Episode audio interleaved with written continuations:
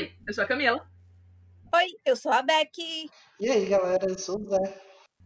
E esse é o seu, o meu, o nosso Bisão Voador.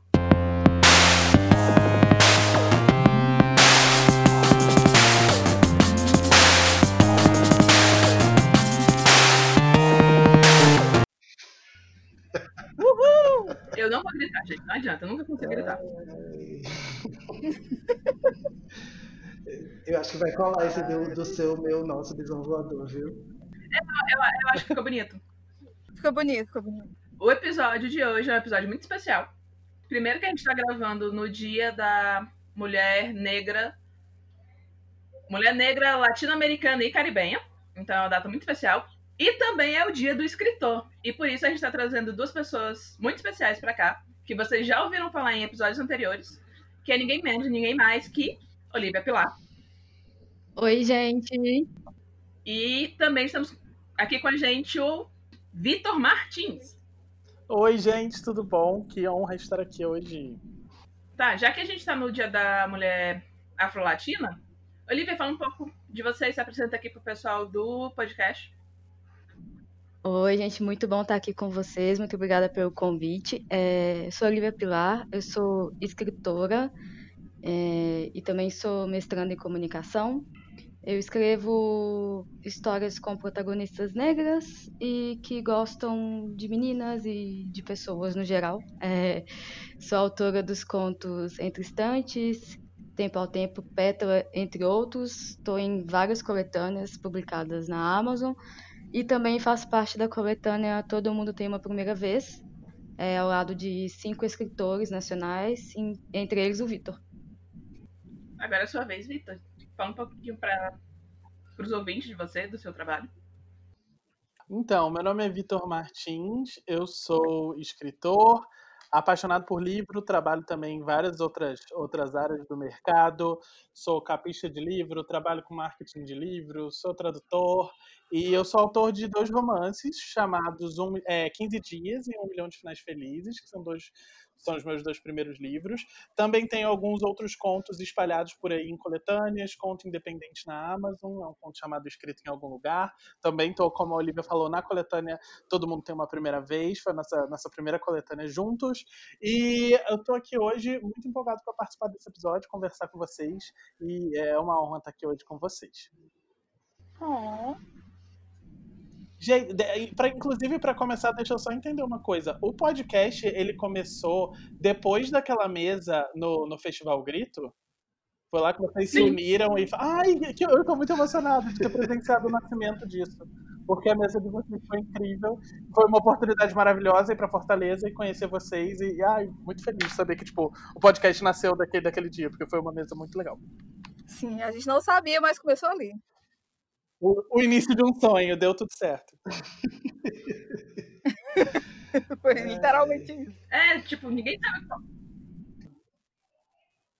Eu vou, eu vou, eu vou puxar aqui o, o papo, então. É, a gente sabe que tipo é muito complicado quando a gente pensa em escrita, quando a gente pensa em né, fazer esses trabalhos, principalmente quando a área é LGBTQIA+, né? Porque ou a gente tinha muita tragédia ou a gente não tinha ninguém falando de nada sobre as nossas histórias.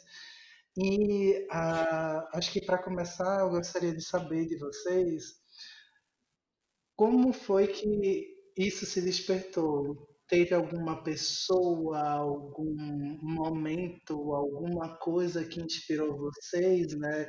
E dentro desse, dessa questão de inspiração, faz quanto tempo que vocês estão nessa de escrever? Quer começar, Olivia? Posso. É, eu já ia perguntar quando você falou quem despertou, eu pensei, ah, ser o quê? Gay? Não, é de escrita, né? É, eu comecei a escrever para mim é muito complicado falar de todo esse passado de escrita, assim, porque eu tenho uma relação muito próxima com a, com a literatura no geral. Assim, meus pais são professores e ter livro em casa sempre foi uma coisa muito comum para mim. Aí depois, quando eu fui crescendo, eu descobri que não era uma coisa tão comum para todo mundo. Assim. É, e aí, assim, mas aí depois eu aprendi que, tipo, gostar de ler e escrever são coisas completamente diferentes, né?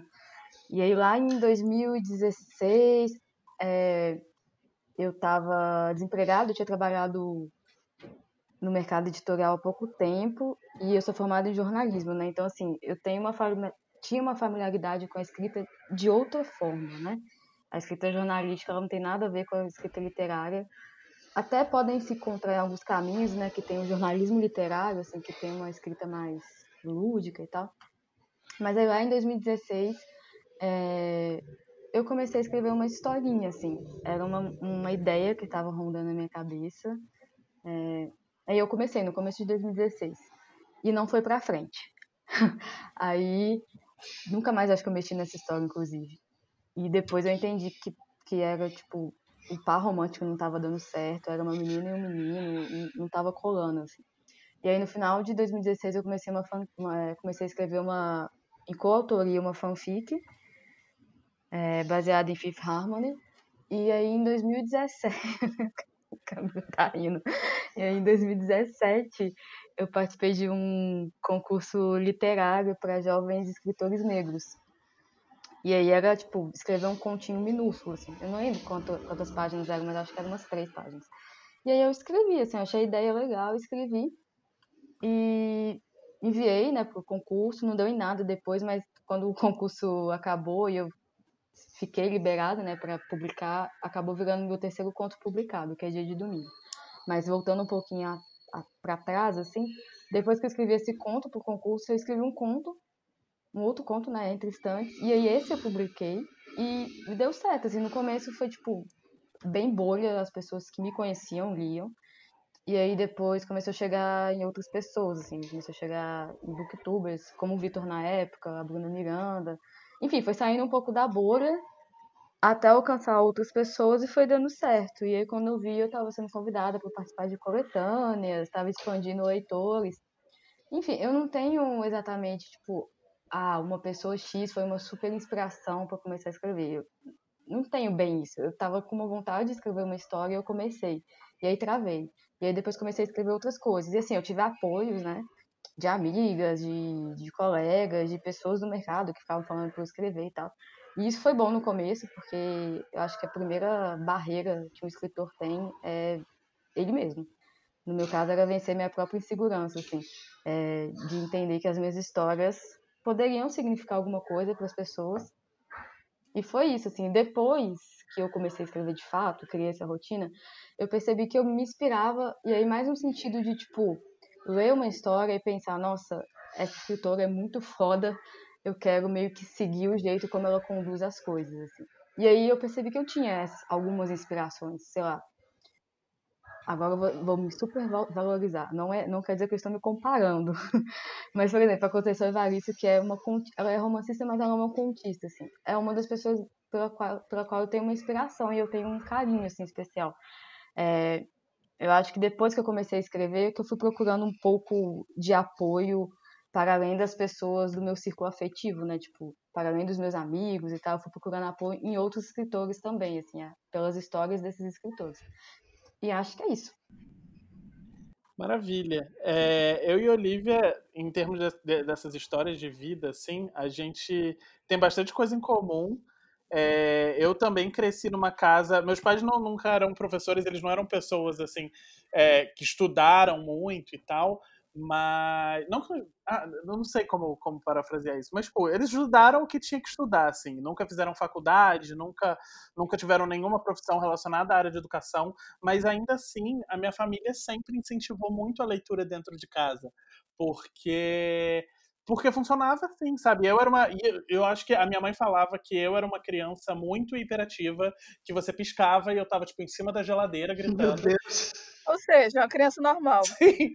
E aí, quando é, teve um momento da vida em que ela começou a, a, trabalhar de casa, porque ela sempre só cuidava da casa, mas aí as contas apertam, ela começou a ter que trabalhar, e eu não entendi esse momento, que era tipo a minha mãe trabalhando. E eu gostava muito que ela lesse para mim. E principalmente, tipo, o Gibi da Turma da Mônica era, era, foi, foi um, um, grande pontapé na minha vida de leitor, eu acredito que na, na, vida de muitos leitores brasileiros. Eu era muito apaixonado porque era um tipo de narrativa que eu conseguia ver, e eu também era muito apaixonado por desenhar, e a minha mãe ia lendo para mim e eu conseguia fazer esse momento. E essa associação de eu olhar a imagem e ouvir da minha mãe o que estava acontecendo na história. E aí, quando ela começou a trabalhar de casa e eu ficava interrompendo ela, tipo, mãe, lê para mim, mãe, lê para mim, é, ela teve esse momento que ela falou assim: ah, vem cá então que eu vou te ensinar. E ela fazia aqueles atividadezinha, ah, repete a letra A até o fim e tal. E a minha mãe acabou me ensinando a ler dentro de casa, antes de eu, de eu entrar na escola. E eu fui aprendendo porque eu queria muito, tipo, ler sozinho as histórias. O que uma mãe desesperada não faz, né? Sim. E aí, quando ela percebeu que eu, quando eu tava lendo, ou tava desenhando, pintando qualquer coisa, eu ficava quieto, ela me enchia de coisa, ela me dava muito gibi, ela me dava muito livrinho. Tipo, eu tenho uma lembrança muito clara, assim, quando fala assim, ah, seu primeiro livro, seu primeiro contato com literatura. Eu não sei se, se aí é muito comum, ou se foi muito comum, é, revendedora da Avon. Tem muito aí? Tem, Tem até demais. Em Friburgo tinha muita. A gente tinha uma vizinha que era, tipo, a nossa vizinha, nossa revendedora oficial da Avon. E na época, e até hoje é assim, tipo, a editora que eu trabalho tem um contato de venda de livro muito forte na Avon. E a Avon é um cliente muito grande. E eu descobri isso recentemente, como ainda existe muita venda de livro pela Avon, e eu achei muito interessante porque é um meio diferente de comprar livro, né? A gente geralmente imagina você entrando na livraria e tal. E eu lembro que a Avon tinha uma coleçãozinha de livros pequenos que tinham tipo livros da Disney, histórias do Ziraldo e tal. E aquilo foram os primeiros livros que eu fui ganhando. E eu guardava tudo numa caixinha e era tipo a minha biblioteca. Então a minha primeira lembrança de leitora, assim, era muito esses livros.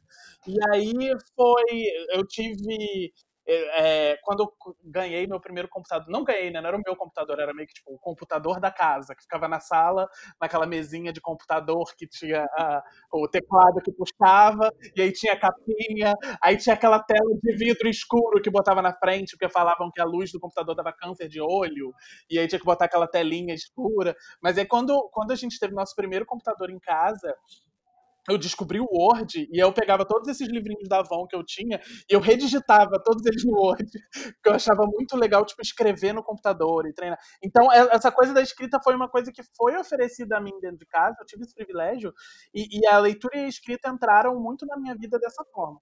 E aí, conforme os anos foram passando, é, eu comecei a tentar escrever minhas próprias histórias, eu comecei a escrever, escrever, assim. Pensar, ah, eu vou escrever uma história com começo, meio e fim. Eu tinha uns 16 anos, eu escrevia capítulo a capítulo, postava no, no Orkut, é, nas comunidades que eu fazia para as minhas próprias histórias.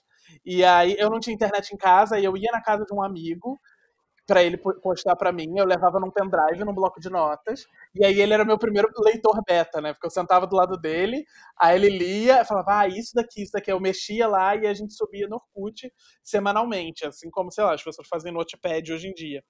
É... Mas eram histórias, assim, horríveis, extremamente chupinhadas de todos os livros americanos que eu lia, com personagens indo pra escola com um armário, e todos os meus personagens eram héteros, porque eu não era nem maluco aos 16 anos de publicar um personagem que não fosse hétero na internet, e porque, de certa forma, eu queria que minha mãe lesse aquilo e sentisse orgulho. É, então, para mim, foi foi, muito interessante esse, esse meu primeiro momento. Eu acho que me fez entender muito sobre mim, porque eu acho que quando você é escritor e você quer ser um escritor publicado, e quando eu digo publicado, eu nem digo, tipo, tradicionalmente publicado, com livro em editora, não. Mesmo que seja, tipo, publicado independente, publicado pelo Catarse. Quando você quer publicar uma história que você quer que as pessoas leiam, é muito diferente de você só escrever. E eu percebo que desde aquela época eu tinha muito esse anseio para que as pessoas lessem. Então eu publicava o que eu queria muito que as pessoas lessem, porque eu queria muito compartilhar essas histórias. Minhas principais referências naquela época eram tipo Meg Cabot, que eu era obcecado pelo Diário da Princesa, e eu gostava muito do conceito de escrever uma história em formato de diário que funcionasse como um fluxo de pensamento. E todos os meus livros até hoje meio que são assim, é um personagem pensando e falando e vivendo coisas, como se ele estivesse anotando tudo num, num diário mental. E, e aí eu fui para a faculdade, eu precisava fazer alguma coisa que envolvesse escrita, só que eu não, não sabia sabe, eu morava numa cidade pequena chamada Nova Friburgo, no interior do Rio, não sabia o que, que dava para fazer, eu não sabia que ser escritora era uma possibilidade. Aí acabei fazendo jornalismo também, e porque, sei lá, é aquelas justificativas, né? Ah, vou fazer jornalismo porque eu gosto de escrever. E eu achava que era isso. E aí na faculdade meus professores passavam raiva comigo, porque eu tinha que escrever matéria, e eu floreava as coisas, e aí a minha orientadora falava assim, Vitor, noticiar um assassinato. Você não precisa contar que tava névoa baixa naquele dia, não, não interessa. Só tem que contar, faz o seu lead direitinho. Quem, o que aconteceu? Fazendo basicamente um mistério, né? É, e, e, e, aí eu percebi que tipo, o jornalismo não era muito para mim e muita coisa aconteceu. Aí eu comecei a, a me profissionalizar com ilustração, fui indo mais para isso, até que em 2016 também, desempregado, outra coincidência com a Olivia, eu, eu tinha esse projeto de contos LGBT dentro de que aconteciam no mesmo universo, e cada conto era de uma letra. É, a Out acabou se interessando, mas pediram para eu escolher um conto só e transformar ele num romance. E, e foi meu primeiro desafio como escritor, que foi 15 dias. E aí, 15 dias virou o que é o livro hoje. Aí, depois disso, a gente segue escrevendo. Desculpa, acho que eu falei muito. Não, tá de boas. Falou menos do que eu falo normalmente. Isso não é uma mentira. Eu vou me meter a responder, em parte porque sou escritor também, mas parte porque a minha jornada como escritor envolve os dois. Eu sempre escrevi. Eu, eu digo que eu sei escrever antes de escrever. Porque eu, pe... eu tinha, sei lá, uns 4, 5 anos, e eu pegava folha de papel e lápis e fazia ondinhas no papel. E minha mãe chegava e perguntava: o que é isso? Eu, ah, uma história, eu escrevi. Aí eu começava a contar uma história que estava na minha cabeça e dizia que era o que estava naquelas ondinhas. Mas, por muito tempo, eu tive problema, porque eu sou disléxico. Então, eu não sei escrever direito. Tipo, a alfabetização foi um inferno, porque eu trocava todas as letras do canto. Eu tive que fazer reforço minha vida inteira, então eu nunca tive coragem de mostrar o que eu escrevia, porque eu achava que estava tudo errado, porque provavelmente estava. Mas eu sempre tive essa timidez. E assim como a Olivia, eu comecei a escrever fanfic de Fifth Harmony. E a galera começou a gostar daquilo. Eu comecei a escrever porque eu não achei uma fanfic do jeito que eu queria ler. E eu, muito frustrada, disse: vou escrever essa merda. E aí eu peguei e escrevi. E o pessoal começou a gostar. Toda errada, escrita toda torta. Gente, isso é uma desgraça na vida da gente. O importante é a história. O pessoal quer saber da putaria. E aí eu comecei a escrever e aquilo me deu vontade de continuar escrevendo. Só que na época eu tava, tipo, numa fase muito ruim da minha vida, eu tava, tipo, muito mal. E aí eu precisava parar de escrever, fazer terapia, resolver uns problemas na minha vida. E aí eu fui resolver esses problemas da minha vida. E no meio termo, eu descobri o Booktube. E eu comecei a assistir os canais e tal. Conheci a Mai, conheci o Vitor. E eu acompanhei o Vitor produzindo 15 dias. Que ele lançava vídeo de tudo eu achei incrível aquilo, porque aquilo me empolgou. E eu voltei a querer escrever uhum. de novo. Estava documentado. Só que eu ficava. Será que as pessoas vão querer ler o que eu escrevo? Porque eu escrevo, tipo, muita comédia romântica clichê bobona, super açucarada. Amo. E no Twitter eu descobri a Olivia. E eu descobri os contos da Olivia. E é o que eu sempre quis ler. E é o que eu gosto de escrever. E eu acho que é isso que a gente precisa botar no mundo, esse tipo de história, esse tipo de conteúdo. Que, tipo, a gente não vê isso com personagens negras. A gente não vê isso com um casal de meninas. E aí eu quis fazer mais histórias como essa. E aí acabou virando o que eu produzo hoje e acabou que eu tenho agora uma história publicada. Ah! Arrasou. A gente, a história de vocês é linda. E aí vale também dizer que Rebeca também tem uns projetos de escrita, porque ela não gosta de falar, mas ela também tem. Você também, Zé. Ai, meu amor. Os dois escrevem. Eu só sou poeta. Eu, eu, eu vejo a vida com amor apenas. É, eu, eu ainda sou escritora informal. Por enquanto, eu trabalho com livros como revisora. Fiquei a dica para vocês. Mas voltando aqui um pouquinho para os convidados, como é que vocês lidam com a questão de inspiração? Porque a gente tem muita inspiração, mas ao mesmo tempo a gente tem pouca com relação à literatura LGBT. Como é que vocês lidam com essa relação? É, é, inspiração é uma coisa muito, muito ampla para mim em termos de maneiras como isso vem, sabe? Porque Vocês que, que comentaram que, que escreveram muita fanfic, eu também já escrevi algumas, algumas publiquei, outras não. Mas, tipo, fanfic basicamente é, é um texto literário que ele vem inspirado numa coisa que geralmente não é outro texto literário. Geralmente é uma música, uma banda, um artista ou alguma coisa da qual você é muito fã. E, e a inspiração para mim funciona muito dessa forma também, sabe? Ela vem.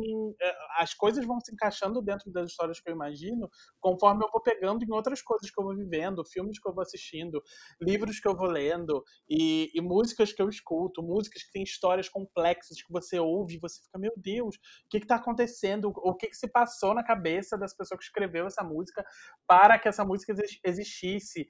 E, e eu acho que depois que você começa a a enxergar as coisas dessa forma é meio que um caminho sem volta, assim, às vezes é até chato, porque é, é, eu acho que no começo da quarentena, tava eu e meu namorado, a gente assistiu Hollywood na Netflix, não sei se você já viu essa série. Mas é muito boa. É uma série excelente, é muito legal. E, e eu gosto muito porque ela tem um arco de personagem muito bacana para todos os personagens. Ele, ele, ele, é uma série que tem muitos núcleos e os núcleos são muito bem amarradinhos, assim. É, e durante a, a, série, eu ficava, tipo, acabava um episódio, eu ficava, não, porque eu acho que esse personagem vai fazer isso, isso, isso, e aí esse núcleo vai encontrar com esse, e aí meu namorado ficava, ai, para, vamos só, tipo, assistir, se divertir, para de ficar analisando o que tá acontecendo. E, e tentar ficar adivinhando o que vai acontecer, porque isso às vezes fica muito na cabeça, a gente quer entender, tipo, ai, como esse roteirista fez isso? Por que que essa cena existe? Que, que significado que isso vai ter lá na frente? E a inspiração acaba vindo dessa forma para mim, assim. Eu, eu vejo é, é, muito engraçado porque, para mim, é muito diferente com ilustração, por exemplo. Ilustração, às vezes eu vejo uma coisa muito boa e eu sofro e eu olho e eu falo: Meu Deus, eu nunca vou conseguir fazer nada que chegue perto disso. Eu sou um lixo, eu sou um fracasso tchau, desligo o celular e, e, vou chorar. Mas com, quando eu tô escrevendo é diferente. Quando eu vejo uma coisa muito boa, aquilo me motiva e fala assim: nossa, isso é muito bom, eu quero fazer uma coisa boa como essa, assim. Deixa eu entender como que ele fez aqui. E eu não sei por que, que é diferente para mim, mas é, deve ser porque a minha cabeça já tá toda desgraçada. Mas é isso, a minha inspiração ela vem de, de pedacinho, assim, até formar uma coisa. Eu só queria dizer para você parar com essa síndrome do impostor com suas ilustrações, porque elas são muito bonitinhas. Concordo. Obrigado. É verdade. Eu não vou julgar, porque o síndrome do impostor todo mundo nessa mesa aqui tem. Então. Sim, a minha tá aqui do lado. Mandou um beijo para vocês. Uh, ah, eu concordo com a questão da ilustração. É umas ilustrações do Vitor. É, ah, tá. o pro... Esse processo de inspiração. Tem, eu acho que eu tenho algumas coisas parecidas, assim, com, com o Vitor, mas é, eu acho que eu pego muito do, do cotidiano, assim, as coisas que acontecem no que eu tô vendo, assim. Então, por exemplo, eu tô, sei lá, na fila do banco. E aí chega uma garota que tá afobada, que não sei o quê. E aí eu começo a imaginar o que, que pode ter acontecido com aquela pessoa para ela estar tá chegando daquele jeito ali no banco, assim. E aí eu começo a viajar as minhas histórias são bem assim. Não, eu não vou dizer que são baseadas em coisas que aconteceram comigo, porque a maior parte não é. Mas é, é meio, meio que narrar o cotidiano, assim. Eu, eu imagino coisas que poderiam facilmente acontecer comigo ou com qualquer outra pessoa que eu conheço. É, dia de domingo, por exemplo, a questão das duas estarem numa praça e tal, foi levemente baseada num, numa história real que uma amiga me contou, assim. Ela me contou de uma pessoa que ela conhece e tal que a menina ia se encontrar com a namorada na praça. E aí eu fiquei com aquilo na cabeça, eu falei, nossa, isso, isso é uma coisa interessante, assim, porque, por que uma praça? Tipo, porque a, ah, porque a menina tava me encontrar escondida, né? E, tipo, praça não é nada escondido. Uhum. Qualquer pessoa que tá passando ali vai ver, sabe? E eu fiquei, mas por que uma praça? É uma coisa tão específica. E eu falei, nossa, isso deve dar uma boa história. E eu escrevi. Então, assim, mas ao mesmo tempo eu também tenho inspirações de música, tipo, Pétala, que foi um pouco inspirada numa música de Ana Vitória. Eu acho que é difícil a gente dizer, apontar, assim, tipo, de fato, um lugar só de onde vem a inspiração, sabe? As coisas simplesmente vêm, né? Tipo, você vê uma coisa, você gosta, você questiona, às vezes você não gosta e aí você questiona mais, às vezes você não gosta e quer escrever uma coisa melhor, ou você vê um filme e pensa num enredo que, po que poderia ser mais agradável. Tipo, tava vendo aquele filme é, O Estagiário, com a Anne Hathaway. E eu achei a personagem dela tão, tão assim, uma vibe tão gay, não tem outra palavra pra definir. eu fiquei, gente, não tem, não faz nenhum sentido ela ser casada com esse homem que ainda trai ela, sabe? No enredo. Eu fiquei, gente, não faz nenhum sentido. Esse filme seria muito melhor se fosse. Porque ela ainda tem uma vibe, tipo, é uma, uma chefe meio que não se importa muito com os empregadores. Eu fiquei, não, ela tem uma, uma vibe total que não condiz com ela ser hétero ali. E assim, ela poderia não ser hétero, né? Mas a gente tá falando de um filme de Hollywood em que, né? E eu fiquei, não, isso daria uma coisa muito melhor se fosse escrita de outro jeito. Então, eu acho que as inspirações, elas vêm, assim, do nada, na verdade. Às vezes você não tá nem preparado e aí simplesmente você assiste uma coisa e pensa, nossa, isso dá uma história. Ou você tá andando na rua, vê duas pessoas andando, ou duas pessoas se cumprimentando e você fica se questionando de onde elas se conhecem. Enfim, eu acho que pode vir de todos os meios que você consome coisas, né? É de música, de literatura, de filme, como também pode vir de, do cotidiano, assim, de coisas que estão acontecendo ali na sua frente, ou sonhos, coisas que você imagina que pode ser legal. A minha inspiração favorita é você precisa ganhar dinheiro. ah, isso é ótimo, é muito inspirador, é muito inspirador. A mais prática. Essa é uma boa inspiração. Botar foto de uma nota de 100 assim, ó. Aí escreve pensando nela. Não, é porque meu primeiro, meu primeiro conto publicado, que é o Guardião do Destino, ele é um concurso. E eu só entrei no concurso porque, tipo, eles iam pagar o autor para fazer. E aí eu tinha que escrever uma fantasia com um personagem imortal. E eu fiquei, o que, que eu vou fazer com isso, gente? Eu não escrevo fantasia. Agora eu escrevo. Mas aí você percebe que, tipo, isso que você acabou de contar já é uma inspiração que daria uma outra excelente história, sabe? De uma pessoa que nunca escreveu fantasia na vida e ela tem que, tem que escrever porque ela precisa participar de um concurso e essa pessoa precisa ganhar esse concurso e ela vai, vai se virar para escrever fantasia em X dias, sabe? Então, é, é muito isso que a Olivia falou, tudo que a gente vive, tudo que a gente encontra, conversas que a gente tem, as conversas mais absurdas, história, aquelas histórias, aquela história que seu amigo conta toda vez no bar quando ele tá bêbado, e você não aguenta mais ouvir, mas é, ele conta que ela é muito absurda, é, é, é, a gente coletar essas, essas vivências e, e experiências, é muito legal, principalmente pro nosso repertório, assim, pra gente criar personagens que parecem pessoas de verdade. Camila, acho que você deveria sair daqui já patentear a ideia, hein?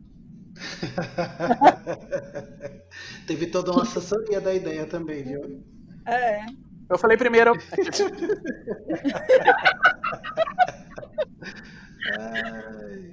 então esse é o momento, Camila, de patentear é agora, pra não deixar o Vitor roubar. A ideia é dele, eu tô roubando. Mas a história é sua. A história de quem escreveu primeiro. A ideia é dele, mas você que viveu. Quem escreveu primeiro ganha. Vai! Então, eu já perdi. Ai, gente, deixa eu perguntar para vocês. É, vocês têm algum gênero preferido ou, a, ou algum assunto que vocês gostam mais de, de tratar quando vocês estão escrevendo? E vocês lembram da primeira, primeira coisinha mesmo que vocês já escreveram na vida? Posso ir? Vai nessa, Olivia. Um, eu vou começar eh, respondendo o inverso, que acho que é mais fácil. É, eu lembro, a primeira história que eu comecei a escrever era uma história bem adolescente. Acho que a menina estava, sei lá, no segundo ano do ensino médio, e aí ela. É porque eu, na época que comecei a escrever, eu ainda estava numa vibe muito, tipo, pensar em cabelo e cabelo crespo e transição capilar. Eu não estava mais em transição capilar, né? Eu já tinha, inclusive, cortado o cabelo, mas eu ainda estava muito nessa vibe de de fazer uma ligação direta entre empoderamento com cabelo, com, enfim, com me sentir bem. E aí a, a minha história passava muito por essa questão da menina não se sentir, não se sentir confortável com o próprio cabelo, e aí ela se questiona em vários sentidos. É, e aí ela se interessa por dois meninos, assim. E engraçado, eu detesto triângulo amoroso, mas a história era um triângulo amoroso. E provavelmente é por isso que não deu certo, entre outros fatores, né? Porque dois meninos, no caso. E aí se passava numa escola, eu acho que eu cheguei a escrever, tipo, 30 mil palavras, é até muito, assim, considerando que hoje eu não consigo escrever tanto de coisa. E é isso, essa é a primeira história que eu tentei escrever. É, e você perguntou de gênero ou de temas específicos, né? Assim, eu, eu, eu gosto de, de falar sobre amor, eu acho. E aí, em, em todos os sentidos, assim. Eu costumo escrever mais sobre o amor entre mulheres e tudo mais, mas é, eu acho que o amor é, não é só um amor romântico, né? E aí, às vezes eu trago questões familiares, enfim, eu gosto de falar sobre amor numa perspectiva preta, de uma mulher preta. E tentando mostrar assim para o mundo que tipo mulheres pretas podem e devem ser amadas porque existe toda uma lógica, uma construção racista que vai dizer que a gente pode ser solitária e que tá tudo bem a gente ser solitária porque nós somos muito fortes e a gente aguenta ser solitária. E aí eu tenho muito essa coisa de mostrar que, olha, não, nós não somos tão fortes assim, a gente sofre, a gente tem medo, a gente tem segurança, a gente se questiona o tempo todo. É, inclusive, se questiona sobre a capacidade de, de alguém nos amar, assim. E aí eu tento trazer isso para as minhas histórias, de, tipo, de que meninas negras, né, porque eu escrevo jovens, é, jovens mulheres negras, que elas amam, elas têm a capacidade de amar, assim como elas têm a capacidade de, de receber esse amor, né? E acho que é isso, acho que é o que eu mais gosto de, de abordar. É... Eu gosto muito de. Uma coisa que eu tava pensando hoje é que eu gosto muito de de escrever personagens, mas é só porque eu escrevo personagens negros. E aí eu gosto dessa, dessa coisa de falar, tipo, ah, fulano tem a pele escura, ou fulano tem o cabelo crespo. Não sei, me traz uma sensação de paz, assim, quando eu tô escrevendo esse trecho especificamente. Vou copiar a Olivia e vou, vou responder vou responder na ordem inversa também. É, eu lembro que a primeira coisa que eu escrevi, eu provavelmente devo ter escrito alguma coisa, outras coisas antes, mas o que eu lembro, a primeira coisa que eu concluí, que, que na minha cabeça existe como, ah, eu escrevi essa história, ela tem começo, meio e fim, e uau, fiz, tem um projeto aqui, tem uma coisa que está escrita e pronta. Foi essa, essa a minha primeira história que eu publiquei no Orkut, que se chamava Nox menos dois. era podre, era, era sobre uma banda, porque na época eu tinha lido um livro que se chamava Confissões de uma Banda, que saiu pela galera é, Record. Eu tenho esse livro. E é, é, nossa, esse livro eu fiquei apaixonado, porque eu era muito emozinho, e eu, e eu, eu, fui, eu fui muito, tipo, o menino que queria ter banda frustrado, sabe? Eu fiz teste na minha cidade pra ser vocalista de uma banda. Eu era, tipo, meu sonho real era muito ter uma banda, porque eu achava muito legal. E eu achava muito que. Vai ter que dar uma palhinha aqui, hein, de canto. Deus me livre. Não, não faria. Ai, meu Deus. É, mas eu tinha muita essa coisa, eu era muito obcecado por banda. E aí eu escrevi essa história que eram, tipo, quatro adolescentes na escola. E eles tinham que fazer uma banda para um concurso da escola. Sei lá, sabe essas histórias que a gente já viu em filme 50 mil vezes? Esse livro não era diferente, ele não tinha nada de diferente, porque era, tipo, quatro, quatro brancos héteros fazendo uma banda. E era o que, o que eu tinha de, de referência na época. Era horrível. Mas ainda assim, eu acho que se eu reler hoje, eu, eu conseguiria tirar a parte que eu ia falar assim, ah, isso aqui é engraçado, sabe? Mas no geral foi bem ruim. E em relação a, a gêneros favoritos para essas particularidades assim para escrever, eu, eu gosto muito de escrever romance contemporâneo, todas as minhas histórias, em sua maioria, elas são contemporâneas. É, e mesmo quando eu tentei escrever uma história de ficção científica para um conto meu, que foi publicado pela editora Plutão, na coletânea Aqui Quem Fala da Terra, ele é o conto de ficção científica mais contemporâneo de todos, porque. Foi, o mais contemporâneo de todos, não, né? Porque provavelmente tem outros, não li todos. Mas foi o mais contemporâneo que eu consegui fazer que é uma, uma menina alienígena que trabalha no cinema rasgando ingresso das pessoas. É, porque eu gosto dessa, desse ponto de vista assim de observação de cotidiano. E isso é uma coisa que eu, por exemplo, adoro nas histórias da Olivia, que é isso que ela, que ela já citou, de sempre partir de um ponto muito comum, assim, de uma, de uma coisa que poderia realmente acontecer com qualquer um, é, um recorte de tempo, assim, que, a, a, acompanhar a vida de um personagem naquele momento específico e, e imaginar o que poderia acontecer com aquilo. Isso é uma coisa que o livro faz muito bem, é uma coisa que eu gosto muito de, de fazer também. E, diferente da Olivia, eu não. Eu, eu odeio descrever personagem, porque eu sempre eu nunca sei, eu acho que você tem que ser muito esperto para descrever personagem sem parecer uma ficha de RPG, sabe? Sem parecer, tipo, ai, ah, agora eu vou descrever esse personagem, senta aí, que lá vai. O olho azul, a pele branca, o cabelo comprido, cortadinho no meio, com uma mecha. Tá, eu, eu tenho muita dificuldade de descrever personagem ainda de maneira mais sutil. O que, o que eu mais fico feliz, assim, é quando eu fico construindo uma cena onde duas pessoas vão conversar por um tempo. E geralmente, tipo, no, nos meus planejamentos de história, quando é capítulo de muito diálogo, o, no, no, meu outline é só, tipo, eles conversam. Porque eu sei, eu não preciso planejar muito, porque eu sei que na hora que eu começo a escrever diálogo, eu vou, e eu fico que nem um doido em casa, porque eu fico lendo em voz alta, aí eu volto, aí eu imagino respostas diferentes. E isso para mim é a parte mais divertida, assim, de escrever. Sabe aquela coisa quando você discute com uma pessoa e você lembra, você pensa num argumento melhor cinco dias, cinco dias depois? É, escrever diálogo para mim é muito isso. Porque se eu pensar numa resposta melhor cinco dias depois, eu posso mudar. Eu volto lá e falo, ai não, essa resposta é melhor. Ou eu fico falando em voz alta até achar a resposta que vai, que vai emendar. Ou então eu tenho dois assuntos, tipo, ai, eu preciso que eles comecem a falar agora sobre viagem e terminem falando sobre, é, sei lá, cachorro. Que que, como que essa conversa vai chegar de viagem a cachorro? E aí pensar nesse, nesse caminho da conversa nossa, isso é o que eu mais me divirto fazendo. É a coisa que eu gosto mais de escrever de aula.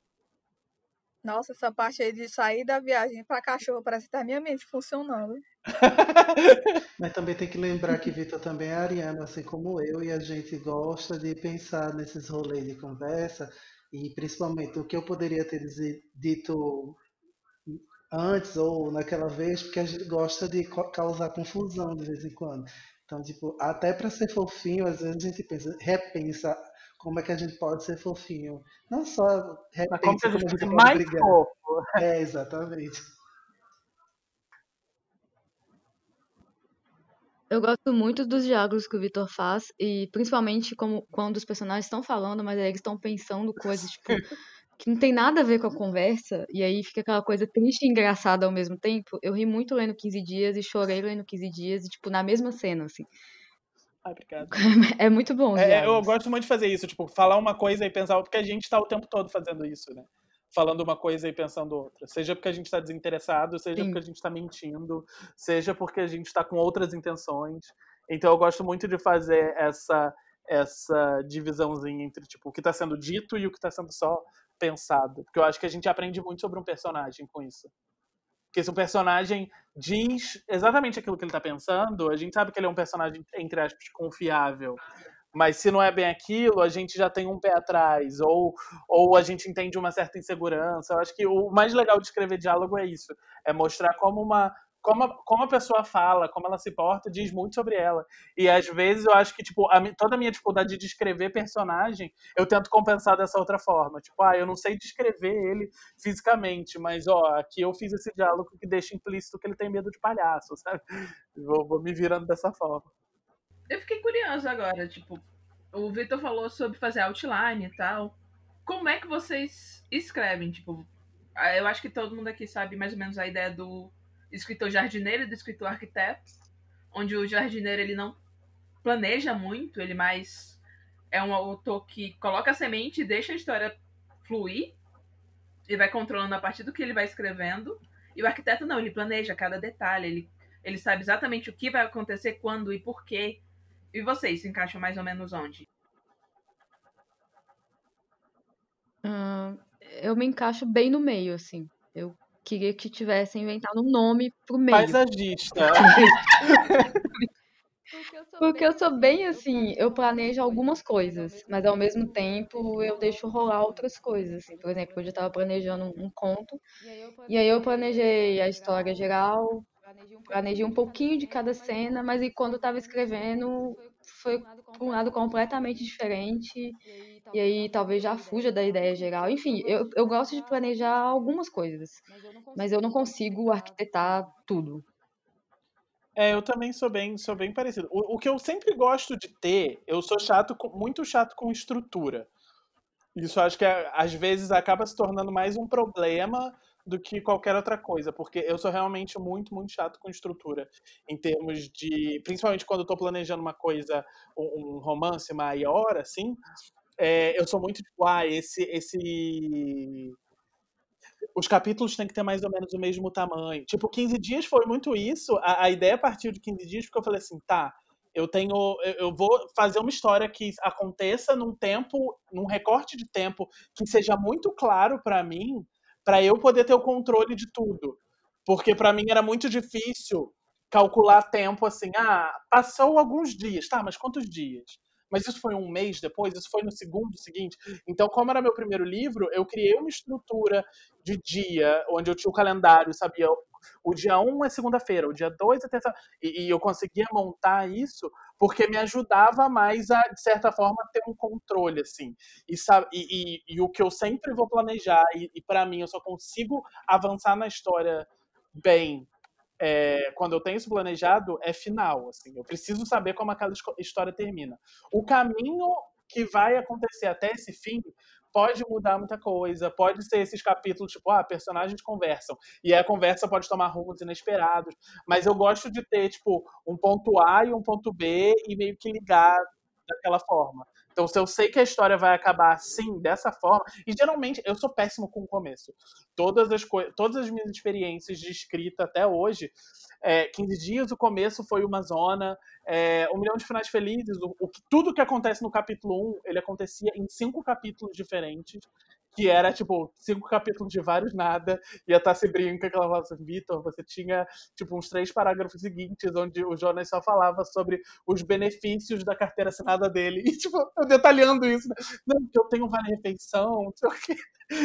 tipo, pra que que eu tava fazendo isso? Então, começo para mim é sempre muito difícil, mas final eu sempre sei, tipo, a última frase de 15 dias eu sabia quando eu comecei a escrever o livro, e eu nunca anotei, e eu guardei a frase na minha cabeça e ela ficou comigo para sempre até o dia que eu digitei ela. Eu falei, ufa, acabei, digitei a última frase. Então, para mim, começo e final, começo é meio zoado, final eu sempre sei muito bem o que, que eu quero, e aí no meio deixa rolar, assim, vamos ver o que, o que acontece. E vocês, assim, a gente tá falando de processo criativo, né? Então fica a pergunta: vocês gostam de escutar alguma coisa quando vocês estão escrevendo, porque eu conheço, tipo, tem uma amiga minha que é autora, Cami Girão, e ela tem até playlist para os livros dela. Não, eu acho que eu, eu diria que não gosto. É, eu escuto de vez em quando aquelas paradas, aquelas playlists, tipo, é, três horas de sons estranhos para concentração. De. Três horas de baleia fazendo é, barulho. É, muito bizarras, assim. Um som que parece tipo, que tá gritando dentro da sua cabeça. Mas é ótimo quando você tá com o prazo apertado e você precisa focar. E você coloca aquele negócio. Assim, eu já escrevi contos em dois dias com essa playlist rodando na minha cabeça. Mas música que tenha letra, no caso, né? A pessoa cantando, eu não consigo, tira minha concentração. O máximo que eu consigo, de fato, é tipo botar uma música instrumental ou esses sons esquisitos. Eu costumo fazer playlist da história depois que eu acabo. Tipo, é, músicas que eu acho que combinam com a história, ou que dizem da história de algum jeito, ou da personagem. Enfim, no geral eu não costumo ouvir nada quando estou escrevendo. Acho que mais me atrapalha. É, para mim também, tipo, o meu mundo, mundo ideal, assim, eu gosto muito de escrever de manhã, porque eu dei a sorte de casar com um homem que dorme muito de manhã, que nem uma pedra. E aí, principalmente fim de semana, que são os dias que eu sou mais produtivo, e agora durante quarentena também eu tenho conseguido ser muito produtivo de manhã. Eu acordo, tipo, 5 e meia, 6 horas da manhã, sabendo, tipo, fim de semana eu sei que o Rafa vai acordar, sei lá, meio-dia. E aí eu tenho amanhã para mim, e nossa, é muito bom escrever no silêncio, assim. Principalmente, eu tenho descoberto, e principalmente nesse, nesse livro novo que eu tô escrevendo agora, é, eu tenho visto como, tipo, esse horário de 5 da manhã é muito, é muito é cafona, porque tem aquele livro Milagre da Manhã, né? Que é tipo, mude de vida, acorde 5 horas da manhã e você vai ser milionário. Mas para mim é tipo, acorde 5 horas da manhã e você vai ter paz e escrever em silêncio. E para mim isso é muito bom, porque eu tenho uma amiga que ela escreve de madrugada também, só que ela é o oposto, né? Ela vai ela fica acordada até a madrugada. Eu não, eu deu 10 e meia, já tô. Beijo, gente, fui dormir. Mas o, o silêncio da madrugada eu descubro que. Eu descobri que me inspira muito porque não tá quieto só aqui dentro, sabe? Tá quieto lá fora. E às vezes, quando vai dando tipo sete e meia, oito horas da manhã, aí começa, vizinho acorda, vai regar as plantas, vai cantar alto e tal, e aí isso acaba me atrapalhando e eu tenho que recorrer a, a ouvir coisa também. E eu geralmente ouço essa, essas playlists de concentração. É legal que hoje em dia tem muita variedade de playlist de, de concentração, né? Você põe. Tem playlist para relaxar, para meditar, para concentrar, tem essas. Você tem playlist de som estranho? É, tem, tem playlist de tudo. Então, às vezes, eu só boto um barulhinho que nem é para me ajudar na escrita, é mais para abafar tudo que tá acontecendo do lado de fora, abafar os outros barulhos. E aí, no silêncio, eu vou, vou escrevendo melhor. Mas a playlist, eu também faço playlist para os meus livros, mas para mim, ela funcionava. Eu faço ela enquanto eu tô escrevendo, mas não para ouvir. O meu processo, na época que eu pegava ônibus, ai, que saudade, né? Porque eu saí de casa. O meu processo de escrita ele, ele era cultivado muito dentro do ônibus e no caminho para o trabalho. Então eu tinha uma noção do que, que eu precisava escrever naquela noite, que aí naquela época, na época que eu trabalhava o dia inteiro eu escrevia mais de noite. E, e aí eu voltava para casa, então tinha aquela playlist do livro que dentro do ônibus meio que me deixava no, no ambiente do livro, sabe? E aí eu sabia, ah, essa música tem a cara do livro, ela é mais. Ou então, se eu, se eu sabia que eu ia escrever uma cena triste, e aí eu já botava, ah, essa é a música triste que tem a essência do que eu quero escrever. E aí eu ia ouvindo no ônibus, meio que para me colocar no clima. E eu chegava em casa, era quase tipo psicografia, assim. Eu chegava em casa, jogava a mochila do lado, sentava na frente do computador e ia, porque eu sabia que aquilo, que eu tava já, tipo, inspiradinho no ponto, que era só sentar e escrever. E aí as minhas playlists de livro me ajudavam muito dessa forma, assim. Mas ouvir música, é, eu sou como a Olivia nesse aspecto. Ouvir uma música que tem letra, que tem uma pessoa cantando, muitas vezes me, me distrai. A playlist de inspiração, então. Uhum. Uhum. Ela serve muito para inspirar, para pensar na história. E aproveitando assim, seja a gente está falando de histórias vocês têm alguma história, tipo assim, que vocês olhem e pensem, essa história sou eu, é tipo, me define. Tipo, a pessoa pode ler e pensar, ah, esse aqui é o Vitor, esse aqui é a Olivia. Ou então você que olha e você pensa, essa história sou eu, sei lá, muito eu. Uma história que a gente escreveu, né, no caso. É. Que vocês escreveram, perdão. Eu sou horrível para explicar as coisas. Não, é porque você foi perguntando, eu fiquei pensando, talvez tenha outras histórias que eu não tenha escrito, né? É, engraçado, eu achava que era uma outra história e eu fui conversando com uma amiga minha sobre o meu conto na coletânea Todo Mundo Tem Uma Primeira Vez. E enquanto eu estava conversando, foi assim, foi numa live, na verdade. Enquanto eu estava conversando com ela, eu fui percebendo, eu tive que reler, né, o conto para fazer a live, eu fui percebendo o, o tanto de mim que estava ali, sabe? E até hoje eu não levei isso pra terapia, mas preciso. Tem muita é importante. Minha, tem muita coisa minha naquele conto é assustador. Eu, eu, quando eu escrevi, eu coloquei algumas de propósito, assim, tipo, sei lá, ela faz terapia, por exemplo. Tem uma cena específica que aconteceu comigo de verdade. Mas eu, relendo, eu percebi que tem tanta coisa e eu não lembrava de nada, assim. Tem até um tique nervoso meu que é ficar fazendo, tipo, ah, eu não sei como é que fala isso. Eu sei visual. Fazendo caixinhos com o dedo, assim, na nuca. Eu tenho muito isso quando eu tô ansiosa. E a personagem faz isso. E eu não lembrava de ter colocado isso na história. É, tem outras coisas, assim. Quando eu fui reler, eu fiquei assustada um pouco com isso. Eu acho que se alguém um dia for me perguntar qual história sua eu preciso ler para saber quem é a Olivia, eu vou falar ah, essa aqui. Essa aqui talvez seja a história que mais tem de mim, assim, nas personagens. Tanto a protagonista quanto a outra personagem, assim. Até questão de personalidade. Muito assustador. Preciso anotar isso para levar para minha terapeuta. Vou até anotar aqui, aproveitar. No insight. Eu entendo. Camila uma vez escreveu um conto que eu fui ler, aí eu fiquei, valha, as tuas personagens aqui, ó. Um é tu e a outra é outra tu. Só que é uma tu mal-humorada e a tua é outra de boas. Como assim? Eu nego de pé juntos.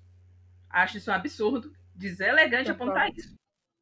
Eu tenho É isso, é isso. No conto, é, tipo, a protagonista ela é insegura, tem muita ansiedade, ela é tímida, ela tem medo de, de verbalizar as coisas, e aí o par romântico, a outra menina é extrovertida, tipo, seria um completo oposto, assim. Quase. São os mas personagens sempre. Sim, mas aí quando pensa, quando juntam as duas, elas dão uma Olivia, assim, sabe? Porque eu tenho muito. Eu, eu sou uma pessoa com algumas pessoas, tipo, sei lá, eu não gosto de falar em público, por exemplo, detesto. E aí eu sou muito tímida. Mas às vezes eu sou muito extrovertida, tipo, com leitores, quando eles vêm conversar comigo, aí eu me solto. Enfim, depende muito da situação. E aí elas são meio que eu, assim, 50%, 50%. Eu vou sair daqui achando que eu sou muito parecida com a Olivia. Mas a gente é, né, Camila? A gente estuda fanfic. Gente, só mãe. uma, uma pergunta. Manda. Uma pergunta. Quando a Olivia falou sobre o tique da personagem dela em Dança Comigo de, de enrolar o dedo no, no cachinho da nuca, vocês também botaram a mão na nuca ou foi só eu? Ai, gente, eu Não, acho que não. isso é mania de leitor, sabe? E a gente tem que reproduzir o que é que os personagens estão fazendo. Porque ela falou, ah, porque ela, ela coloca, faz cachinho na nuca. Aí a minha mão diretamente pra nuca, enrolando o cabelo. Eu não tenho cabelo na nuca nesse momento, então não faria isso. É, o que eu ia dizer, eu não tenho muito o que enrolar. Então, pra mim, é, é- é muito, é muito difícil ainda lidar com essas coisas. Eu lembro que, que assim que 15 dias saiu, eu não sabia de nada, né? Eu não sabia de não sabia me comportar. Eu era uma pessoa, eu era um escritor selvagem ainda. Eu não, não sabia as etiquetas, não sabia o que fazer e o que não fazer. E aí eu ficava o dia inteiro procurando resenha para ver o que, que as pessoas estavam falando. Porque eu queria muito saber a opinião das pessoas. E hoje em dia, graças a Deus, eu não sou mais essa pessoa, porque aquilo me destruía. E aí eu lembro que eu, que eu, que eu me deparei com uma resenha é, de uma, uma pessoa que falava, tipo, ah, eu gostei do livro, mas esse livro é muito o Vitor. É muito ele, não senti que é um personagem, parecia que era só ele. E se fosse assim, eu lia, ficava lendo só o Twitter dele que é de graça, eu não precisava comprar o, o livro. E aí eu fiquei, tipo, meu Deus, eu escrevi um livro que sou eu. E aí aquilo me destruiu, porque eu achava que eu era uma pessoa que não tinha criatividade nenhuma, e eu escrevi só uma coisa que aconteceu comigo. E é muito. Comigo é muito isso, porque eu demorei a entender que, de certa forma, todo personagem meio que vai ser um pouco eu, que não tem como eu me desprender de mim e, e entrar outra aqui, outra pessoa e escrever no meu lugar, porque sempre meio que vai passar pelo meu filtro de, de visão de vida, né? E eu tento dosar isso um pouco. Tipo, o Felipe, ele tem. O Felipe de 15 dias, ele lida com o corpo dele de uma maneira muito diferente da maneira como eu lidava, porque ele é extremamente introvertido, tímido, calado, ele não gosta de socializar, ele tem poucos amigos, se não nenhum. É, e eu era totalmente oposto. Eu era assim, a minha maneira de lidar com o meu corpo quando eu era adolescente e de, de enfrentar comentários gordofóbicos ou, ou lidar com essas coisas era ser o, o palhaço, assim. Então, eu era amigo de todo mundo, eu conversava com todo mundo, eu queria fazer todo mundo rir, eu queria muito ser, tipo, a melhor companhia para todo mundo, e o Felipe é totalmente diferente disso, sabe? E aí, quando eu fui. é, é, é, o Felipe, que é meio que essa a minha relação com o meu corpo, e em Um Milhão de Finais Felizes do Jonas, que é a minha relação com a minha família e com a minha sexualidade, e com a religião, com Deus, com a fé, que acabou me levando para outros lugares assim de, de- de questionamento. Foi aí que eu fui vendo que, tipo, meus protagonistas sempre vão ter um pouco de mim, assim. Mas eu acho que o Felipe é o mais eu, assim, no, no geral. O Jonas, ele é muito... O Jonas é muito... Muito mais... Não sei, muito mais safo, muito mais esperto. Eu sou mais, mais na minha, assim, como o Felipe. Eu acho que é a história que é mais, que é mais eu nesse sentido. Mas todos os personagens que eu sempre escrever vai ter um pouco de mim. Tipo, é engraçado que eu, Um Milhão de Finais Felizes, que é um livro que tem bastante personagem, teve um dia que eu tava à toa, não tinha nada pra fazer, aí eu fui fazer playlists individuais pra cada personagem. E eu percebi que eles são muito, tipo, eles são muito os pedaços do Megazord que forma eu, né? Então tem a personagem que só ouve música emo, tem o personagem que ouve música do Disney Channel, tem o personagem que ouve aquelas músicas de bueiro indie, tem o personagem que ouve, tipo, Lady Gaga, e aí junta tudo e sou eu, assim, de certa forma. Eu tenho uma memória afetiva com, com 15 dias, que é, foi a minha primeira parada do Orgulho em São Paulo. Eu tive lá na, na estreia do livro e tal, no lançamento do livro. Foi quando a gente se conheceu também. Nos Nossa, conhecemos! foi aqui- aquela semana, aquele final de semana foi tão maravilhoso que, tipo, toda vez que alguém fala de 15 dias, eu volto para aquele final de semana. Enfim, é gatilho. Para mim, a relação é com escrito em algum lugar. Eu tenho certeza que o amor da minha vida tá me esperando na fila para comprar o ingresso pro reunião do Fifth Harmony. Certeza. Vai acontecer. Eu acredito. Eu tenho fé. Quando voltar a ter show. Vai ter que ser o reunião da banda, então vai demorar. Então tá tudo bem. Tô sem pressa. Não, eu ia perguntar um pouquinho da, das editoras e a relação delas com produções LGBT, sabe? Vocês acham que aumentou durante esse tempo? Porque eu tenho visto mais produções independentes voltadas para o assunto. Mas vocês acham que deu uma mudada ou sei lá? Pode ir, Vitor. O Vitor tem mais contato com o mercado editorial que eu, eu acho. É, então, é, é, é complicado eu acho que, tipo, a movimentação que a gente vê dentro do, do mercado independente, ela dita muito o que, o que não dita, mas ela, ela ajuda muito a nortear mais ou menos o que vai acontecer dentro de produção nacional nas editoras, nas editoras tradicionais. Hoje em dia a gente tem um mercado, o um mercado editorial brasileiro tradicional, que ele é tradicional em todos os significados da palavra. Então, ele é um mercado extremamente branco, extremamente hétero, extremamente patriarcal. Então, quem está lá dando dinheiro e controlando tudo são essas pessoas. Mas, nas camadas de baixo, existem muitas pessoas que estão correndo atrás para incluir literatura mais diversa, assim. E essas são pessoas-chave nesse, nesse sentido. Então, quando a gente vê por exemplo, é, os, os contos da Olivia fazendo o sucesso que eles fazem na Amazon, óbvio que isso vai chamar a atenção de uma editora, como no caso aconteceu com a plataforma que chamou a Olivia para coletânea, porque vê, porque ao mesmo é, é, é, muito complicado falar sobre isso nesse aspecto, porque ao mesmo tempo que é importante a gente cobrar é, esse tipo de representação das editoras e é, elas já estão mais do que na hora de, de fazer isso com mais força quem está lá em cima nas editoras só vai fazer essas coisas se isso, de certa forma, der dinheiro, der retorno, porque é uma empresa e porque eles querem ganhar dinheiro, eles têm que vender livro. Eles não, não, é uma não é uma ONG, sabe? É uma, é uma empresa.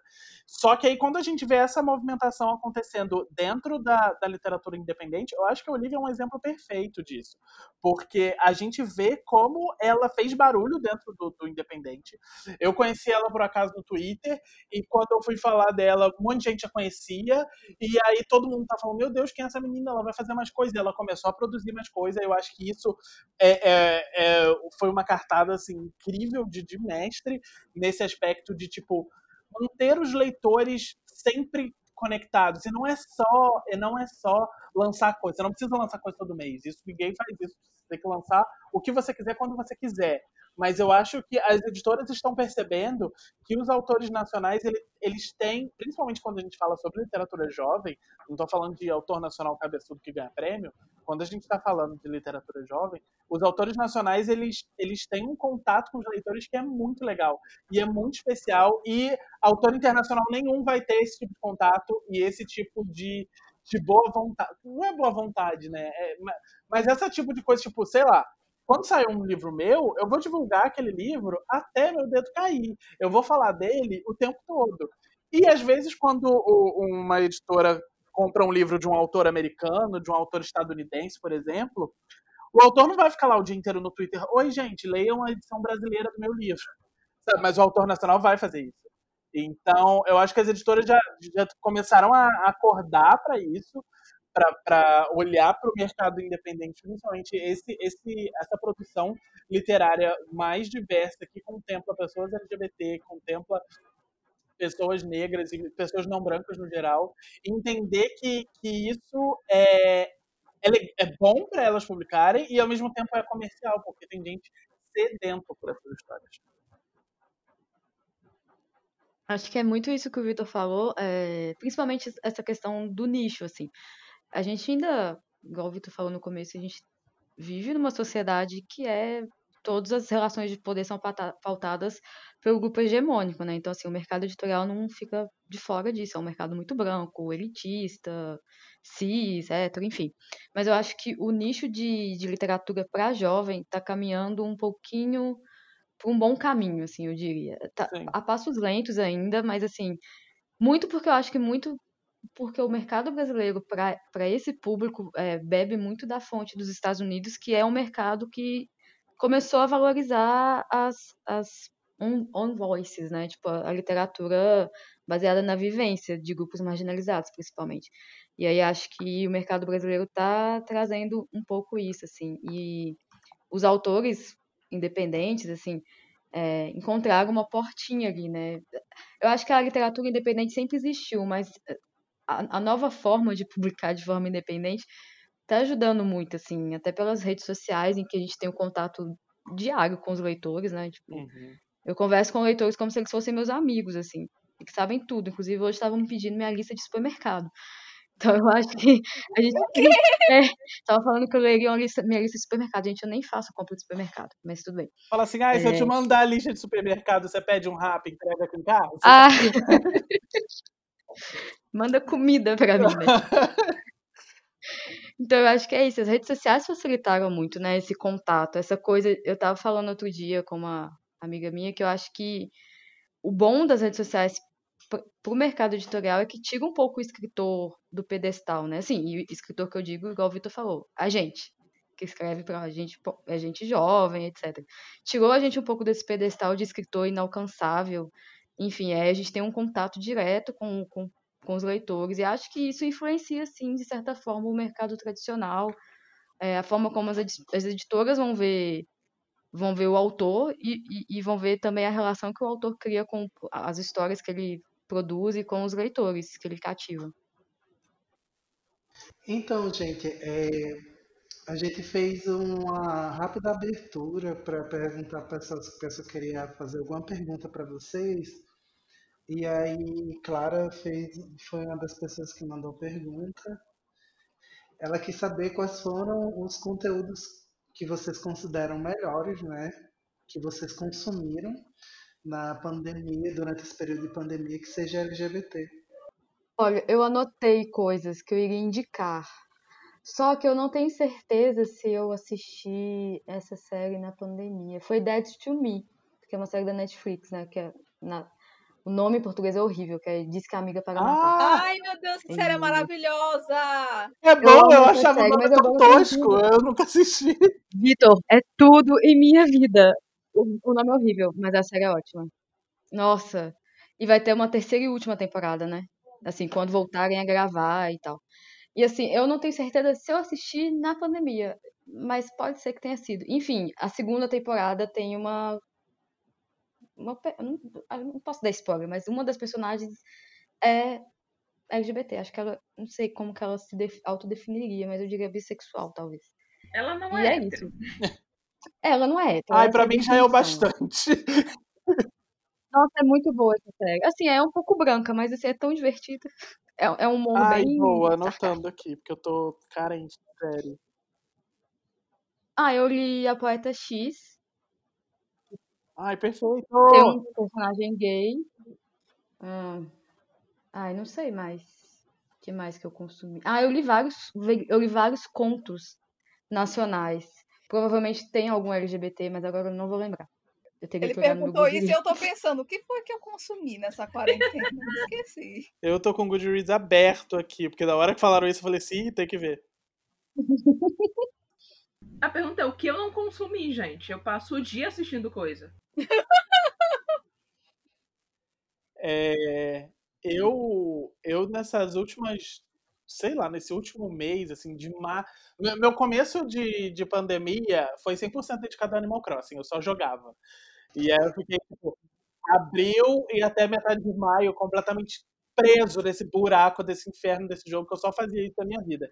E aí depois eu voltei. Eu amei que tu fez até uma conta no Twitter. Sim. Aí depois eu abri o alçapão assim do buraco e falei, olha o sol, a vida. Aí eu voltei a fazer outras coisas, voltei a assistir coisa e tal. E eu li bastante. É, tem bastante coisa que eu li que, infelizmente, no momento, tá só disponível em inglês. Mas, tipo, livros que me marcaram muito, que são LGBT, que eu li durante essa, a, a pandemia, foi. É, a Olivia citou a Poeta X, que é da Elizabeth Acevedo. Eu li o último livro dela, o Clap When You Land, que é assim incrível, incrível, incrível a maneira como essa mulher escreve relação entre irmãs. Tem uma das irmãs, ela é ela, ela tem um relacionamento sáfico com uma outra menina, é, mas é assim, incrível e maravilhoso. Eu li também outro livro maravilhoso, que foi o You Should See Me in a Crown, da Lia Johnson. É, e vai ser publicado aqui no Brasil pela Alt, sai em novembro. A tradução da Solane. Ai, esse livro vai ser assim, gente. Ai, eu tô doido. Espero que ele seja um estouro no Brasil, porque é, é muito Ai. fofo, é muito legal. Eu acho que ele é tudo que todo mundo que está participando desse podcast nesse momento ama. Já quero. Que é histórias de amor que parecem, tipo, filme adolescente dos anos. Começo dos anos 2000. Então é, é, é uma menina tentando ganhar o, concurso de a prom queen, né, a rainha da formatura, e ela se apaixona por outra menina que está concorrendo também. É a coisa mais fofa do mundo.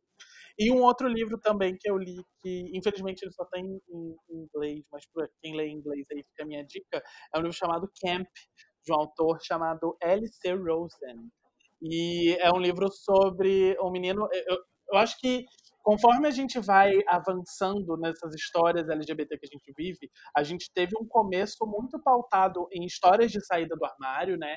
E são histórias importantes, porque são histórias que lidam com vivências nossas, experiências nossas. E aos poucos, o, os personagens LGBTs eles vão incorporando e ganhando mais profundidade e mais camadas nas histórias. E eu acho isso maravilhoso.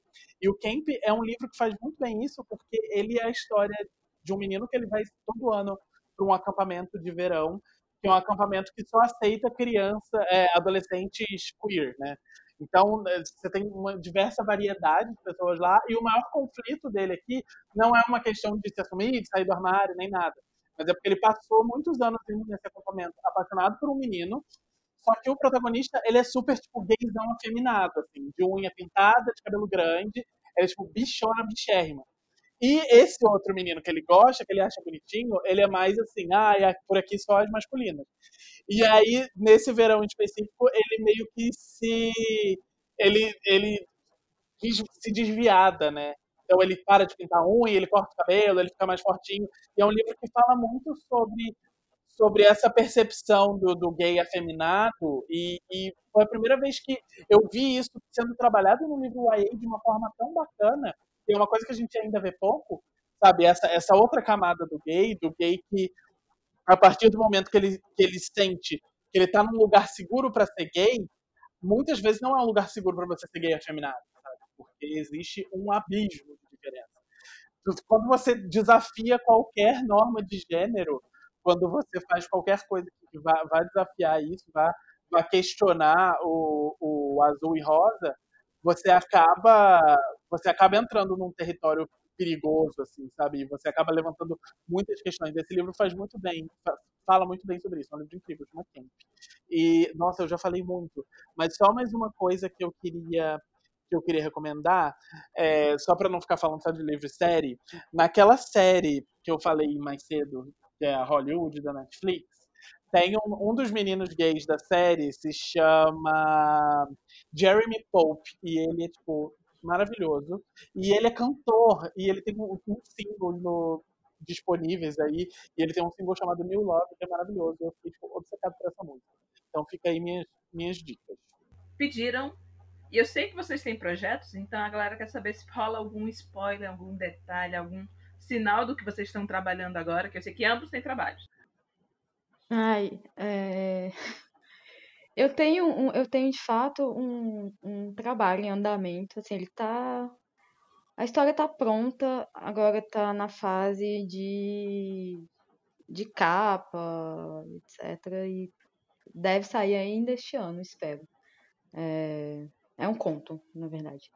E hoje eu comecei a escrever um outro conto para um outro projeto que eu estou pensando em fazer, mas nada muito definitivo ainda, porque, né, faço mestrado e eu tenho uma dissertação para escrever ainda.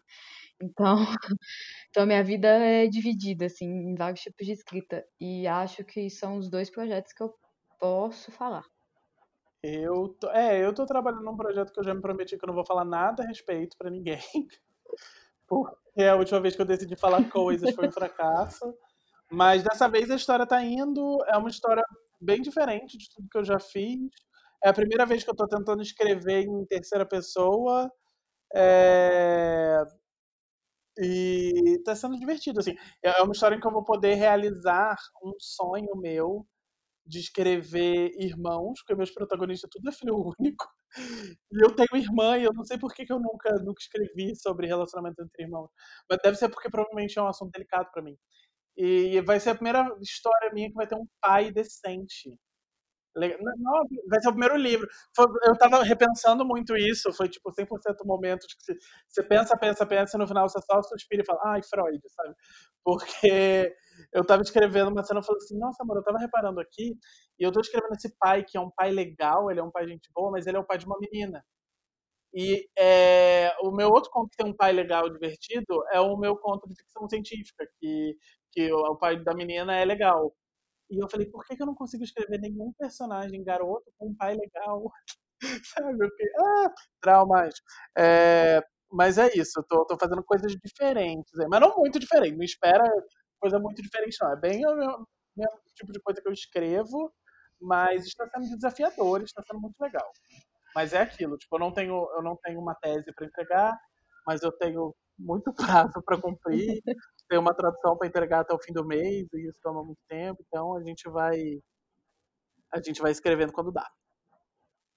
Eu acho que só para finalizar, fazer essa pergunta de de praxe, né, para quem trabalha e, e, gosta de falar de temas, né, trazer representatividade para algumas áreas e tal. Qual a importância para vocês, né, de trabalhar na literatura com diversidade, principalmente trabalhando né, diversidade dentro da nossa comunidade, dentro da comunidade LGBTQIAP+. Olha, essa pergunta sempre é difícil para mim, assim, porque não é exatamente. Quando eu escrevo, eu não penso exatamente, tipo, sei lá, em estatísticas ou em falta de representação. Enfim, eu, eu apenas escrevo e aí a história me parece certa na hora que eu estou escrevendo. E aí só depois, que eu, quando eu publico, e aí quando eu recebo os feedbacks, quando eu vejo meninas vindo me falar que, olha, foi a primeira vez que eu vi, eu me vi numa personagem negra, ou eu me vi na, naquele romance entre duas garotas, enfim. É só nesses momentos que eu entendo o peso de escrever esse tipo de história. Assim. Quando eu estou escrevendo, não é algo que, que, passa na minha cabeça. É óbvio que quando a gente está escrevendo, assim, eu pelo menos eu tenho cuidado com algumas coisas, mas acho que diz mais de uma vivência e de coisas que eu, por exemplo, não gostaria de ler. É, e aí eu tento ter esse cuidado, assim. Mas eu acho que eu nunca, quando eu tô escrevendo, eu nunca fico pensando, ah, eu tenho que escrever uma história de uma protagonista bissexual porque tem poucas protagonistas bissexuais. Não, eu apenas escrevo o que, o que me parece correto para aquela personagem, assim. Uma definição que eu, que eu tenho para todas as minhas histórias é que elas sempre vão ser protagonistas negras. Isso já é uma coisa que nunca é uma palavra forte, mas provavelmente não vai mudar. E elas sempre vão gostar de gêneros, assim, de homem, mulher e etc. Não tem um i aí, é gêneros. E é isso, assim, é, eu, eu, eu sei que é importante para os leitores, mas eu não consigo dizer, olha, eu escrevo literatura LGBTQIA+, por causa disso, disso, disso. Eu acho que eu só consigo pensar na importância de fato, assim, depois que a história vai para o mundo. E aí as pessoas vão falar comigo o quanto aquela história importou de certa forma para elas, assim. E acho que no final das contas isso meio que responde a pergunta, né? Porque assim, é importante por isso, porque as pessoas querem se sentir representadas ali de alguma forma e elas não se sentiram representadas antes. E aí as nossas histórias chegam para ocupar esse espaço que é um direito de todo mundo, né? De todo grupo, assim. Não é direito apenas do grupo tá ali sempre representado, estar sempre representado, né? Os outros grupos também merecem estar. Então, eu acho que essa é a importância desse tipo de história e de qualquer outra que parta de, de, de um protagonismo ou de uma representatividade de grupos marginalizados no geral, assim. É, para mim, é, é, essa é uma pergunta que ela parece, tipo, recorrente, assim, porque é uma pergunta que sempre fazem e nessa altura eu já deveria ter uma resposta pronta. Mas toda vez que eu penso nela, eu penso um, de um jeito diferente, assim, sabe? Porque quando a gente escreve sobre, sobre diversidade, assim como a Olivia falou, tipo, para mim, não é é o natural, assim, é o que vai sair de mim. Eu vou escrever assim que não existe a possibilidade de eu escrever uma história não diversa. Não, é, não tem como eu escrever um personagem que não seja gay no, no, no termo guarda-chuva, né? Eu acho que trabalhar dentro das outras letras é, é, da sigla é, é um, um desafio e uma coisa que eu tenho é, tentado muito inserir nas minhas histórias da melhor maneira possível e me cercar de histórias assim, e conversar com amigos assim. E, e quanto mais a gente conversa, principalmente quando a gente vai falar sobre gênero e sexualidade, a gente vê, a gente entende que tipo, gênero e sexualidade são uma grande bolota de geleca com glitter flutuante que não faz sentido, porque cada pessoa interpreta isso de uma maneira muito diferente. E existem tantas vivências únicas e diferentes, importantes e especiais. Tem tanta história para ser contada que não existe a possibilidade de isso ser um, um tópico ignorado nas minhas histórias para mim hoje, sabe? E, e eu, eu, enxergo muito dessa forma. Eu, eu teve uma época, eu acho que esse é um discurso que a gente já ouviu muitas vezes, que é o discurso do a, é a história do, do gay que está ali porque mas não tem importância ele ser gay. Ah, eu quero muito ler uma história de um, um arqueólogo que é gay, mas ele ser gay não importa para a história. Ele só é gay porque ele é, mas ele é arqueólogo. E no começo eu falava, ah, é isso mesmo, esse é meu sonho, eu quero muito isso. Mas quanto mais eu paro para pensar, mais eu entendo que tipo nunca vai nunca vai existir uma pessoa LGBT ou uma pessoa gay é, que ela é só gay e isso não afeta a isso sempre vai afetar isso vai afetar a nossa vida para sempre isso sempre vai afetar as nossas decisões a maneira como a gente fala a maneira como a gente conversa. Eu acho que quando a gente voltando lá no que a Olivia disse sobre o mercado internacional e sobre a importância do One Voice depois que eu passei tipo muito tempo lendo histórias gays escritas por pessoas héteros muito bem intencionadas e que muitas vezes fizeram trabalhos incríveis, tem coisas que a gente. E eu, eu, espero que isso não seja lido como, como uma crítica, como shade, nem nada disso, porque, pelo amor de Deus, não tenho mais idade para esse tipo de coisa. Mas, por exemplo, eu fui ler o. A, a Becky Albertalli lançou recentemente uma novela do, do Simon Verse, e eu adoro, eu amo os livros do Simon. É, o Com Amor Simon é um filme que eu adoro, é um livro que eu adoro, acho personagens super fofos. Eu amo, amo, amo, amo. Mas aí, depois de todos esses anos, eu li esse livro pela primeira vez em 2000 15, 16, não lembro. E nisso já se passaram cinco, quatro ou cinco anos.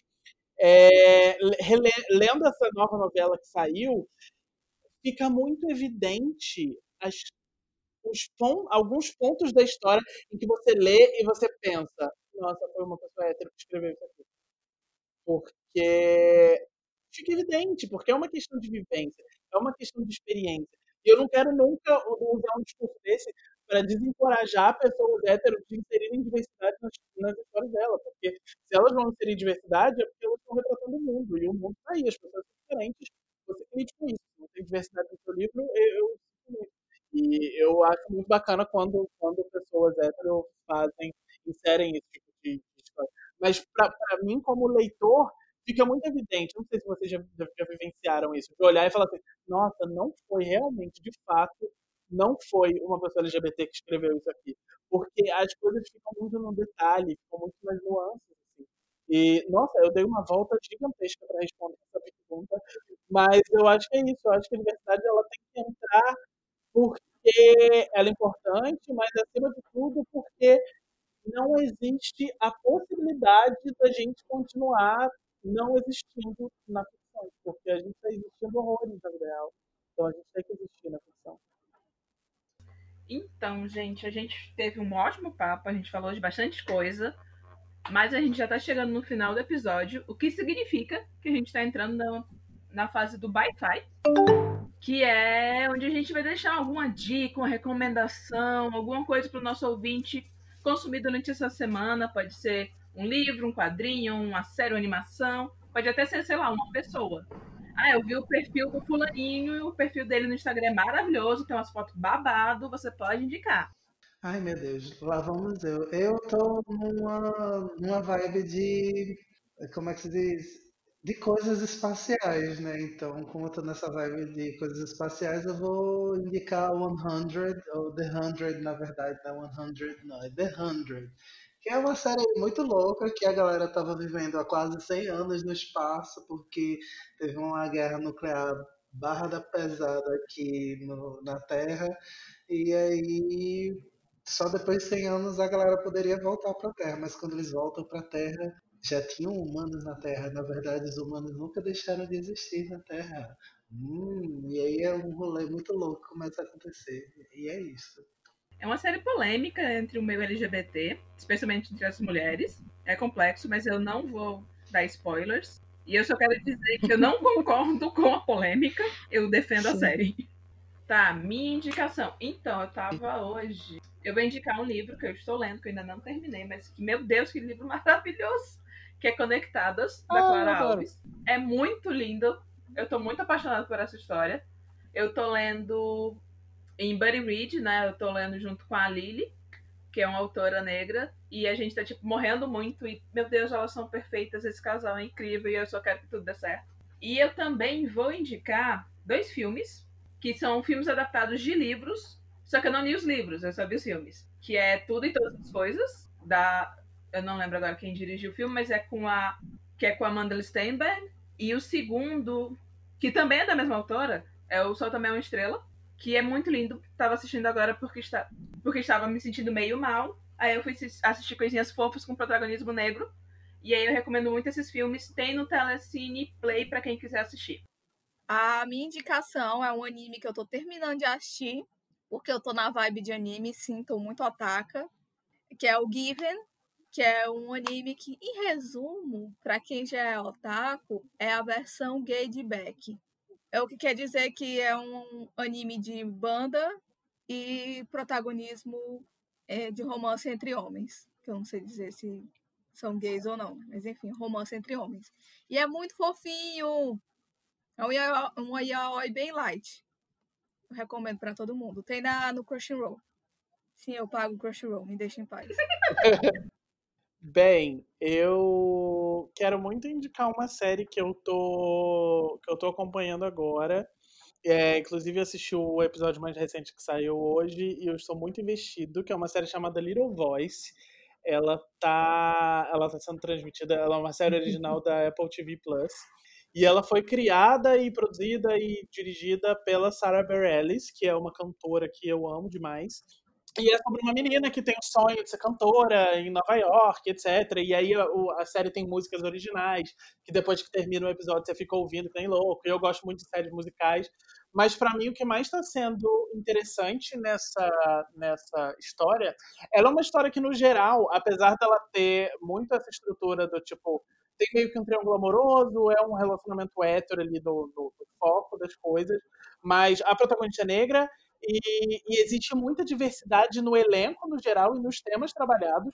E um dos temas que eu acho mais interessantes é, é uma série que ela tem trabalhado muito bem personagens neurotípicos e, e o, person... o irmão da protagonista ele é, ele é autista e o relacionamento deles dois e a maneira como a série mostra é, essa, a situação de lidar com um irmão autista e, e, o momento em que você tem que estar ali como apoio e o momento em que você precisa afastar e deixar aquela pessoa se desenvolver sozinha, sabe? Coisas que, que, que pessoas autistas precisam fazer, lidar com coisas sozinhas e, e, e não ter ajuda o tempo todo, porque não são pessoas incapazes de nada, é tão puro e tão bonito e as músicas são tão incríveis.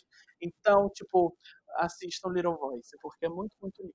Me deu muita vontade de, de ver, porque eu amo produções audiovisuais que tenham dança e música, e quando tem os dois é melhor ainda. Tipo aquele filme da, da Hilary Duff.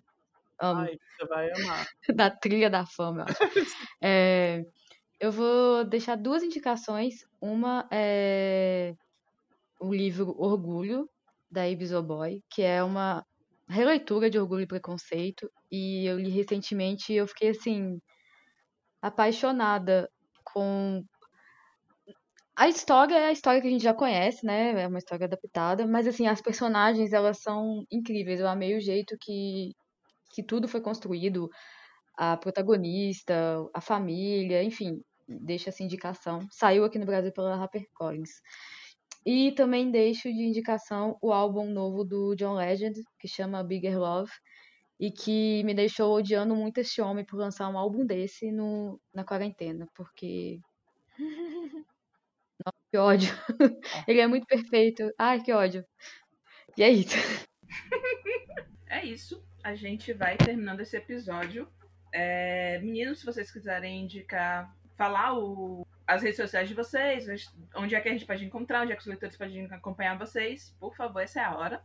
Vocês podem me encontrar em todas as redes sociais na arroba VitorMRTNS, que é Martins sem vogais, que eu tenho um nome muito comum e é muito difícil de conseguir arroba Vitor Martins. É, mas eu estou, na maior parte do tempo, no Twitter. E é onde vocês sempre podem me encontrar falando de coisas. É, eu estou no Twitter e no Instagram, principalmente. Também estou no Facebook, mas não uso muito. E no Twitter, arroba Olivia Pilar. E no Instagram é Olivia Pilar underline. Porque já tinham pego o Olivia Pilar. Nunca superei. Nós somos o Bisão Voador. Para quem quiser acompanhar a gente, a gente está no arroba Bisão Podcast tanto no Twitter quanto no Instagram. As redes individuais da gente vão estar no link, no texto do Medium desse episódio, então vocês podem acompanhar tudo lá. Vocês também podem mandar um e-mail pra gente, e o Zé vai dizer o e-mail, porque eu não lembro qual é. bisãopodcast.gmail.com Exatamente. Muito obrigada, Vitor. Muito obrigada, Olivia, por ter batido esse papo com a gente, que foi ótimo. Foi muito bom ter vocês aqui. É sempre bom estar falando sobre literatura LGBT, sobre conteúdo LGBT com pessoas que produzem na área. Então, muito obrigada. E é isso, gente. A gente vai ficando por aqui. Tchau. Tchau, tchau. Tchau, um beijo. Semana que vem a gente tá aí de novo. Até. Beijo!